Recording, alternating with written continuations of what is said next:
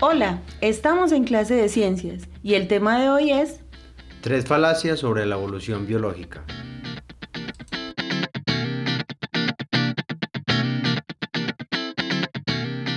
Nosotros somos Ana Milena Grajales y Roger Muñoz. La evolución biológica es uno de los grandes pilares del pensamiento científico en general y de la biología en particular. Sin embargo, desde siempre ha sido fuente de discrepancias, debates y lamentablemente en muchas ocasiones de amargos desencuentros. Basta con leer los comentarios de muchos de los posts que hablan sobre el tema en las redes sociales. En medio de estas discusiones han surgido muchas falacias y mitos que en lugar de aportar a la construcción del conocimiento colectivo, han generado aún más ignorancia y se han constituido narrativas que han pretendido justificar hasta ideas racistas que pueden llevar a comportamientos antiéticos y faltas de responsabilidad social. Para hablar de las falacias y mitos sobre la evolución, debemos primero abordar algunos conceptos clave, además de hablar de Darwin, Wallace y otros pensadores. Vamos a arrancar por el principio. ¿Qué es la evolución? La palabra evolución viene del latín evolutio, que significa rodar, cambiar de lugar, ni para bien ni para mal. Para empezar entonces hay que tener claro que la evolución implica simplemente cambio, nada más. Pero este cambio, ¿cómo ocurre? ¿Por qué se da? ¿Ocurre en nosotros los seres humanos? Vamos a tratar de responder estas preguntas y tal vez otras, analizando algunas de las principales falacias o mitos que han aparecido sobre la evolución de los seres vivos.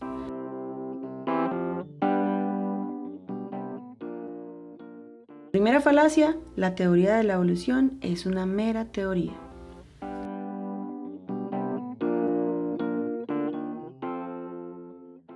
Es muy común escuchar y leer esta falacia. Muchas personas desconocen qué se entiende por el concepto teoría en el mundo de las ciencias y se quedan con la concepción popular o general de la palabra teoría, bajo la cual significa suposición o hipótesis. Sin embargo, en las ciencias es otro cuento. Una teoría es una construcción conceptual conformada por muchos argumentos y sus demostraciones correspondientes, además de evidencias recopiladas de otras áreas del saber. Este es el caso de la evolución, pues cuenta con evidencias de muchas áreas del conocimiento diferentes a la biología, tales como la geología, la genética, la anatomía, la fisiología, paleontología, entre muchas otras. Teniendo claro que es una teoría científica es mucho más que una mera suposición y que incluye no solo explicaciones sino también demostraciones. Vamos a conversar un poco sobre la teoría de la evolución biológica. Debemos partir por reconocer que la actual teoría de la evolución no es la misma que propuso Darwin. En la actualidad incluso tiene otro nombre. Se llama teoría sintética de la evolución e incorpora no solo cimientos conceptuales aportados por Darwin, sino también aportes de la genética, la ecología y otras ramas del saber. Esto último no significa que Darwin ya fue olvidado, incluso es algo bueno, pues queda demostrado la superación de dificultades y el constante mejoramiento de las explicaciones científicas frente al fenómeno de la evolución. Es interesante reconocer entonces que ahí vemos dos cosas diferentes. Una cosa es el fenómeno en sí de la evolución y otra es la teoría de la evolución. El fenómeno de la evolución es el cambio de las especies en el transcurso del tiempo y la teoría de la evolución es la explicación, no solo del qué es la evolución, sino también del cómo se da la evolución. Aquí podemos mencionar a Lamarck, un naturalista francés que vivió entre los siglos XVIII y XIX. A este señor le debemos realmente la incorporación del concepto de cambio de las especies o de evolución, y el principio de la erradicación de otras alternativas como el creacionismo del grupo de explicaciones propiamente científicas. Lamarck logró explicar qué es la evolución, pero lamentablemente no llegó a entender el cómo se da la evolución.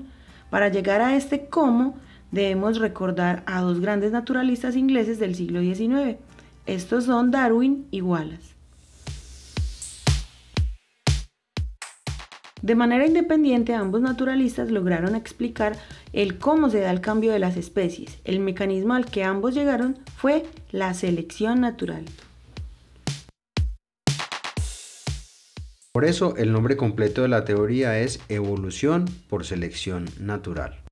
Darwin recopiló cientos de especímenes y realizó miles de anotaciones en un viaje de exploración geológica y cartográfica a bordo de un barco de la Armada inglesa llamada el Beagle, en un transcurso de cinco años. Tras este viaje, tardó varias décadas para elaborar la teoría de la evolución por selección natural.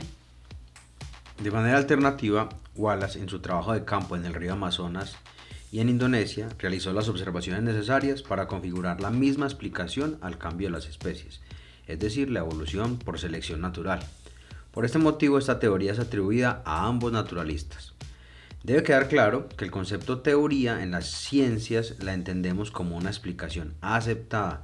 Si se quiere, le podemos llamar explicación verdadera. Pero eso sí, siempre sujeta a posibles ampliaciones, modificaciones o incluso eliminación. Eso es realmente lo valioso de las explicaciones científicas. Siempre están bajo la posibilidad de mejorar, de cambiar o de eliminarse si surge una teoría o explicación científica más fuerte. Vamos con la segunda falacia, la idea de progreso lineal. Esta falacia se ha visto reforzada por los medios de comunicación, algunas películas y series, y es que es muy sencillo caer en ella. Después de ver ciertas imágenes o escuchar algunas clases sobre el tema, caer en la creencia de que la evolución es un proceso progresivo de mejoramiento, de perfeccionamiento, que va de menos a más. Existe una imagen típica sobre esta falacia, incluso hay hasta memes y camisetas alegóricas a esta. En la imagen se presenta una sucesión de criaturas humanoides, empezando por algo similar a un chimpancé, luego otro organismo un poco más erguido, hasta llegar a un hombre moderno que porta una lanza. Esta imagen se le llama la marcha del progreso. Esta figura no representa el proceso evolutivo de nuestra especie, pues ciertamente nuestro linaje no puede representarse en una línea, en una sucesión lineal que parte de algo parecido a un chimpancé y llega a un hombre moderno. La evidencia fósil nos dice que nuestro linaje se puede representar mejor con un árbol. Las ramas de este árbol representan diferentes grupos y especies que han surgido a lo largo de cientos de miles de años. Casi todas las líneas se han extinguido. En una de estas ramas estamos nosotros. Esto no quiere decir que estamos en la cúspide del árbol, simplemente quiere decir que somos una de las especies que ha sobrevivido. Creer que el proceso evolutivo humano es lineal encierra diferentes errores. El primero y tal vez más común es creer que nuestra especie viene de los chimpancés o de los primates actuales. Esto es falso. La evidencia genética y paleontológica, es decir, los fósiles, huesos, herramientas y demás vestigios dejados por nuestros ancestros, dan cuenta que estamos emparentados con los chimpancés, gorilas, bonobos, en realidad con todos los primates, y más aún con todas las formas de vida. Esta familiaridad se da porque compartimos un ancestro en común. La evidencia más contundente está en nuestros genes. Compartimos material genético y la única explicación para esto es que venimos de una misma familia ancestral. Otro error que se deriva de la visión progresista lineal de la evolución humana es la consideración de que la evolución va desde lo malo a lo bueno. Este pensamiento es natural desde el punto de vista humano. Es natural que nos consideremos la mejor especie, la más desarrollada, adaptada. Pero la evolución es simplemente un cambio. Este cambio es seleccionado por el ambiente y si es adecuado se fija en las poblaciones.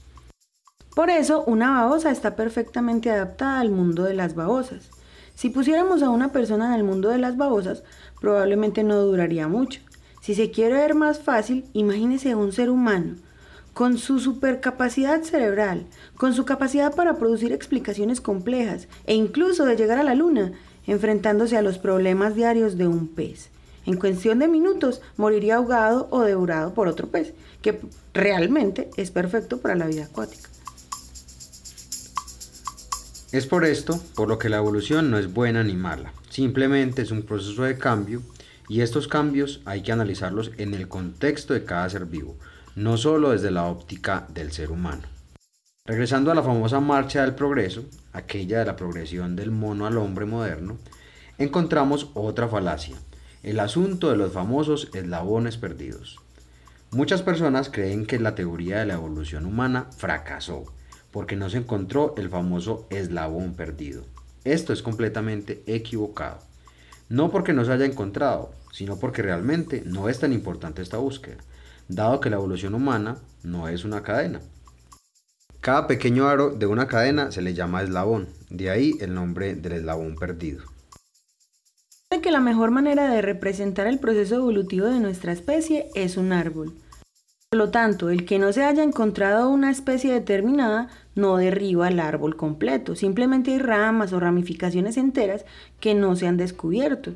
Es común escuchar en las noticias los nuevos descubrimientos de fósiles y de especies de nuestro grupo taxonómico, los homínidos.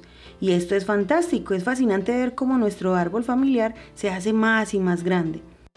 Pero eso no es igual a considerar que los paleontólogos, los científicos que estudian los restos de formas de vida extintas en el pasado, estén en la búsqueda del santo grial del eslabón perdido, que logrará justificar la teoría de la evolución. Esto es una falacia y es triste. Personas que la presentan como la última estocada de la evolución realmente demuestran que no han conseguido entender la maravillosa genialidad de esta teoría. Vamos con la última falacia, las explicaciones teleológicas. Una explicación teleológica es aquella que responde el para qué. Por ejemplo, es una explicación teleológica cuando una madre le cuenta a su hijo para qué sirve un refrigerador. De pequeños, los humanos estamos cazando por qué es y para qué es. Es nuestra naturaleza, así entendemos el mundo, así lo explicamos. Tenemos deseos y actuamos para satisfacerlos pensando en un fin y buscamos los medios para hacerlo realidad. De la misma manera, suponemos la existencia de seres superiores para explicar la complejidad de la naturaleza. Entonces vemos en un ser vivo una maquinaria perfecta y suponemos que fue construida para algo y por lo tanto por alguien, y así se cae en la falacia de las explicaciones teleológicas. El problema número uno es suponer que los organismos existen para responder un para qué, y eso se escucha mucho en clase. Muchos estudiantes les preguntan a sus profesores de ciencias para qué sirven las moscas, para qué sirven los gusanos, para qué sirven los gallinazos. Tenemos entonces un problema muy difícil de resolver, anclado en nuestra propia naturaleza. ¿Cómo evitar las explicaciones teleológicas? Esto implica un cambio arduo de reflexión y aceptación de la naturaleza. Debemos entender que la evolución no está construyendo máquinas para un fin específico. La evolución, al igual que todas las leyes de la naturaleza, actúan a ciegas, sin una determinación o un porqué o una causa última. Este punto tal vez te hayas hecho una pregunta de orden teleológico. ¿Para qué es la evolución? Y la respuesta es que no hay un para qué, como acabamos de mencionar. Pero si hay respuestas para el qué es la evolución y para el cómo se da la evolución. Ya mencionamos que la evolución es el cambio de las especies y este cambio es gradual, ocurre a lo largo del tiempo y además es muy difícil observarlo, pues no alcanza una breve vida humana para hacer el seguimiento del proceso evolutivo de una especie. Bueno, en realidad sí es posible. Existen algunos ejemplos en los que se puede ver la evolución en acción. Por ejemplo, está el caso del desarrollo de la resistencia de las bacterias a los antibióticos. El uso indiscriminado de los antibióticos está causando desde hace varias décadas una forma de selección. A este tipo de selección la llamamos selección artificial porque es realizada por el ser humano. Y ha logrado eliminar a la mayoría de bacterias que eran débiles frente a los medicamentos pero ha premiado a las que tienen los genes que le permiten construir una especie de armadura para defenderse de los antibióticos. Estas bacterias con los genes necesarios para tener esta defensa contra los antibióticos no solo han sobrevivido, sino que se han reproducido y en relación a la época previa a los antibióticos, las especies de bacterias han cambiado, ya son otras, han evolucionado. Es un muy buen ejemplo, pero es un gran problema para nuestra especie porque nos vemos obligados a mejorar continuamente los antibióticos. Es una carrera sin fin. Hay algunos otros ejemplos, muy pocos, pero los hay. Sin embargo, en general, los procesos evolutivos toman cientos de miles de años. A modo de conclusión, podemos decir entonces que la evolución es un proceso de cambio, un cambio gradual de las especies, no de los individuos, a lo largo de mucho tiempo y que no tiene un fin, es decir, no tiene el propósito de mejoramiento de las especies. Comprender la evolución implica reconocernos como parte de la gran familia de la vida en la Tierra. Reconocernos como parte de la naturaleza necesariamente nos debería llevar a entendernos, no como los reyes y amos del mundo, sino como uno más de los resultados de las leyes de la naturaleza y por lo tanto reconocer que nuestra especie, así como tuvo un principio, tendrá un final. La evolución nos da una gran lección de humildad, muy necesaria para afrontar los retos que enfrentamos como especie en esta y en las próximas generaciones. Y hasta aquí esta historia. Esperamos que también te haya parecido interesante. Así que gracias por escucharnos y nos vemos en la próxima clase. Chao.